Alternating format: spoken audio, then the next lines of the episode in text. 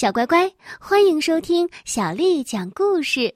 我是杨涵姐姐，今天杨涵姐姐继续为你讲的是儿童财商教育绘本当中的故事。我们来听《松鼠的仓库》，作者是来自韩国的两位大朋友，叫做尹顺仁还有金美善，是由陈品芳为我们翻译的。我们要感谢地震出版社的叔叔阿姨为我们出版了这部作品。松鼠的仓库，身上有着深色条纹的松鼠丹丹，和家里人一起住在大树洞里。一天，丹丹从森林里带回来十个橡子，丹丹和家人分着吃了七个橡子。然后在树底下挖了个洞，把剩下的三个藏在了里面。第二天，丹丹又带回了十个橡子，他和家人分着吃了七个，又把剩下的三个放在了前一天挖好的洞里。丹丹一边看着洞里的橡子，一边高兴地说：“嘿 先留起来，等冬天下雪的时候。”就有的吃了。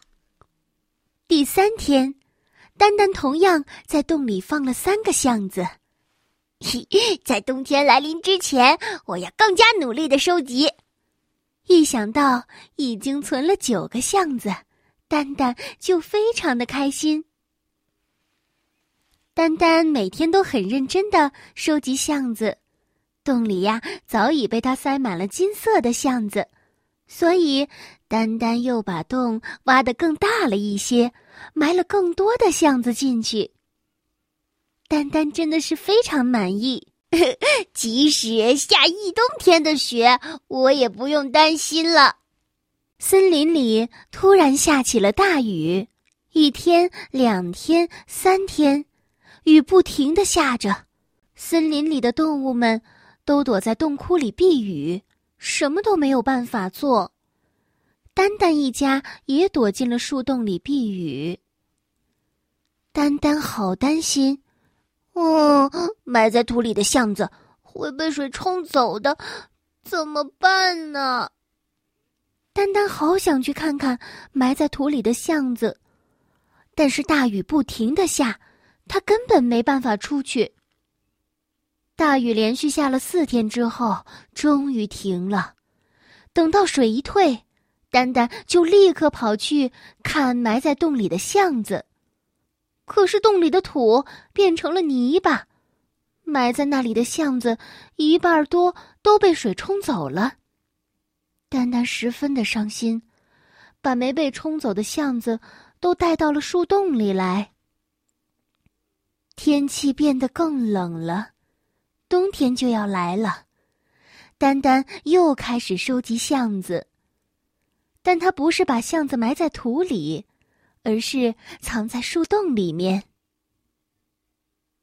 看着一点一点增加的橡子，丹丹微笑着说：“现在无论雨怎么下，我都不用担心了。”但是有一天，收集橡子回来的丹丹和家人。看见树洞里一片狼藉，都吓坏了。他们辛辛苦苦收集的橡子不见了。这个冬天肯定是要饿肚子了。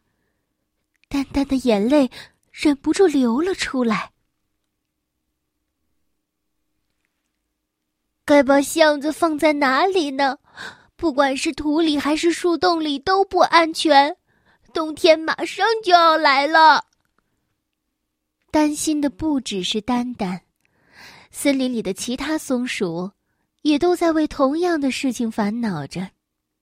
这一天，森林里所有的松鼠聚集在了一起，思考了好长的时间，松鼠们终于想出了好方法，那就是建造一个仓库，储藏大家辛苦收集的橡子。他们决定把仓库。建在百年老树里，那棵大树的树干是空的，拿来当仓库一定很适合。另外，大家决定轮流保护仓库。几天之后，松鼠们带来了各自收集的橡子。深色条纹松鼠丹丹带来了七十个，褐色条纹松鼠小兰带来了六十个，红色条纹松鼠花花带来了八十个。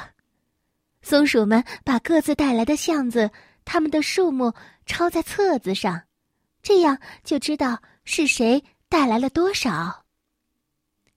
为了赶在冬天来临之前收集到足够的橡子，松鼠们每天都勤劳的工作着。每天，他们把收集到的橡子放进仓库里，然后将数目记在册子上。仓库里的橡子已经多得足够让松鼠们度过冬天了。白雪覆盖的冬天到了，松鼠们没有办法再到森林里收集橡子，他们就去仓库里取储藏在那里的橡子。取橡子的时候。他们把数目记在册子上，这样大家都很公平。现在无论雪下的多大，松鼠们也不用担心挨饿了，因为他们拥有装满橡子的仓库。这就是松鼠的仓库的故事。小乖乖，今天的故事就为你讲到这儿了。如果你想听到更多的中文或者是英文的原版故事，欢迎添加小丽的微信公众号“爱读童书妈妈小丽”。接下来的时间，我们要读一首古诗词。今天我要为你读的是宋朝王安石写的《梅花》。梅花，王安石。墙角数枝梅，凌寒独自开。遥知不是雪，唯有暗香来。梅花，王安石。墙角数枝梅，凌寒独自开。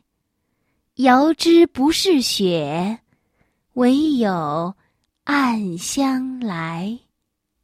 梅花，王安石。墙角数枝梅，凌寒独自开。遥知不是雪，唯有暗香来。小乖乖，晚安。